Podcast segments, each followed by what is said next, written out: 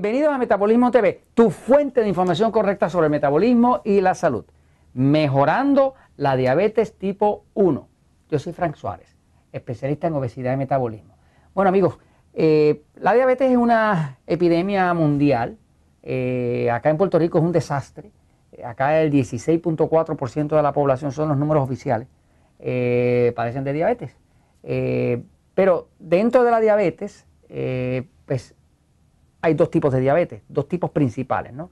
Eh, eh, la mayoría de los diabéticos, más o menos como el 95% de ellos, eh, son diabéticos tipo 2, que es el diabético que no necesariamente depende de insulina, ¿no? Luego está el diabético tipo 1, que son más o menos como el 5, algunos dicen que hasta el 10% de los diabéticos, yo creo que son más o menos como un 5. es un diabético que depende de la insulina, ¿no?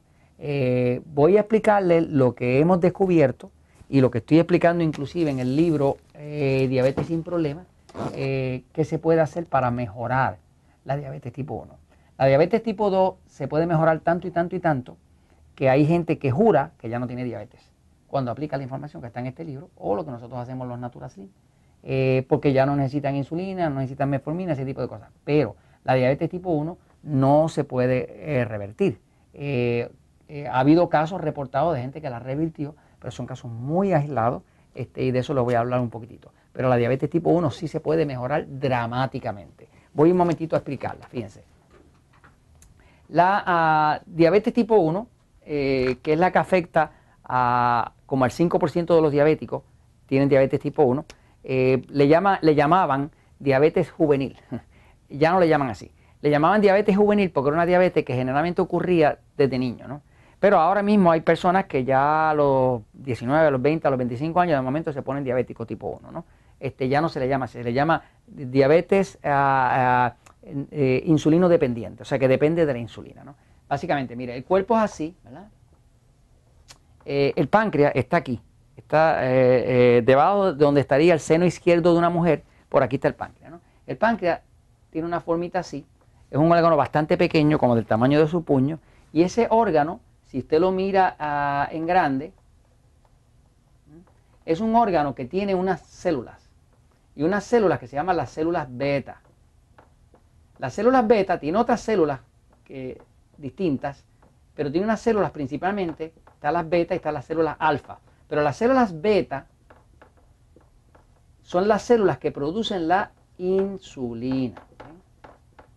La insulina que el cuerpo produce es algo así como 25 veces más potente que la insulina que un diabético se inyecta. De hecho, la insulina que el diabético se inyecta es como la insulina del cuerpo diluida 25 veces.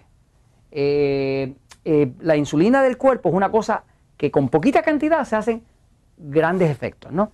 ¿Qué pasa? Cuando una persona eh, es diabético, pero es el diabético tipo 1, diabético tipo 1, es un diabético que ha sufrido pérdida de las células beta y por lo tanto ha sufrido pérdida de la capacidad de su páncreas de producir insulina.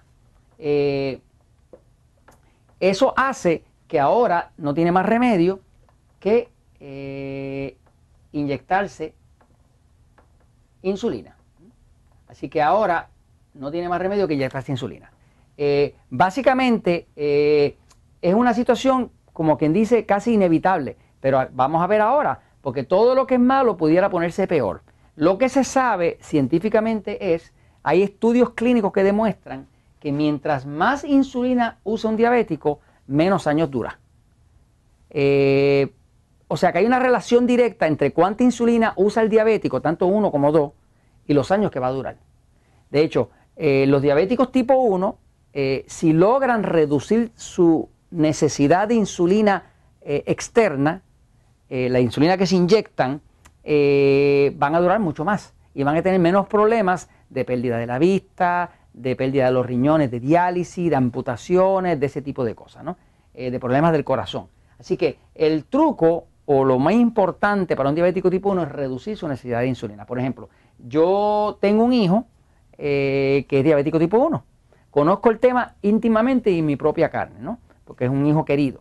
Este, mi hijo Manuel pues es diabético tipo 1, eh, y hubo un momento donde estaba necesitando 100 eh, y hasta 120 unidades de insulina por día.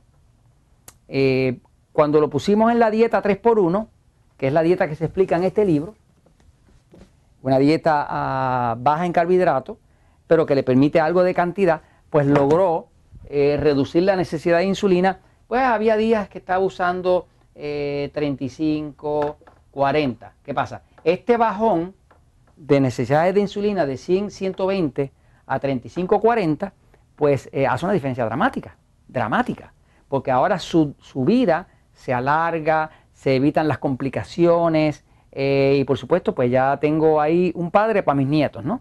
Este, así que cualquier persona que tenga un diabético tipo 1 en la familia debe saber que mientras menos insulina utilice, mejor va a estar. Ahora, luego mejorando sobre esto, eh, entramos mi hijo y yo a hablar del tema de los alimentos agresores. ¿Qué vimos? Vimos que hay ciertos alimentos que le agreden su cuerpo. Si usted quiere saber más sobre los alimentos agresores, éntrese a Metabolismo TV, ponga eh, una búsqueda que diga alimentos agresores. Va a haber como seis episodios donde estoy explicando el tema de los alimentos agresores. Hoy en día lo estamos utilizando mucho para una persona que quiera adelgazar. Cualquier persona, aunque no sea diabético, puede adquirir un glucómetro me dice la glucosa antes y dos horas después de haber comido y sabe si los alimentos que está comiendo están manejándose de forma normal o si están produciendo un exceso de glucosa, que es lo mismo que produce la obesidad, que es lo mismo que requiere más insulina, que es lo mismo que le daña la vista, que es lo mismo que le pierde los riñones, que es lo mismo que le daña el corazón, que es lo mismo que le causa la amputación. Así que todo el daño al cuerpo ocurre cuando hay exceso de glucosa. El exceso de glucosa, sobre todo cuando la glucosa pasa por arriba de 130, hay destrucción. 130 miligramos por decilitro. O sea, cualquier momento que la glucosa pasa por arriba de 130, hay destrucción. Eh, la escena ideal sería que un diabético lograra mantener su glucosa entre 70 y 130.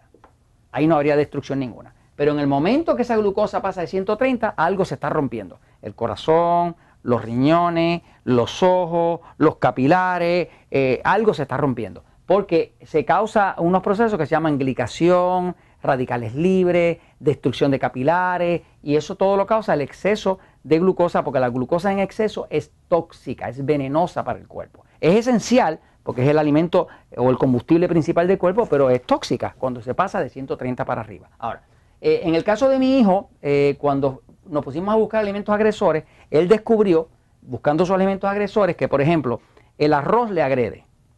¿Qué quiere decir que le agrede? Que le trepa la glucosa demasiado alto y a las dos horas no vuelve a regresar para atrás. Le agrede todos los lácteos, todo lo que sea queso, eh, leche, todo lo que tenga que ver con los lácteos. Le agrede las almendras, le agrede el chocolate, le agrede el maíz, cualquier cosa que tenga que ver con maíz o productos eh, derivados del maíz que están donde quiera, sobre todo acá en Estados Unidos, hasta, hasta el polvito ese blanco que se le echa al café, que se llama, una marca de ellas es Cremora, eso está hecho de sólidos de maíz. Como el maíz está genéticamente modificado, me imagino que es una de las razones que el cuerpo muchas veces reacciona violentamente contra el maíz. Entonces, en el caso de mi hijo, pues se removieron como seis alimentos agresores. Lo curioso es que al remover los seis alimentos agresores, su necesidad de insulina se redujo ahora a seis u ocho unidades al día. Así que ahí lo tiene. Usted puede bajar de 100 hasta acá el mismo médico endocrinólogo que ve a mi hijo le dice, yo nunca había visto un diabético tipo 1 que pudiera sobrevivir con 6 o 8 unidades de insulina durante todo el día. ¿eh? Pero lo quiero decir que eso es posible, sobre todo si usted hace lo que tiene que hacer, arregla su dieta, mejora su metabolismo, descubre sus alimentos agresores y trae para abajo la necesidad de insulina, lo cual le va a traer una larga y próspera vida. Y eso se los comento porque la verdad siempre triunfa.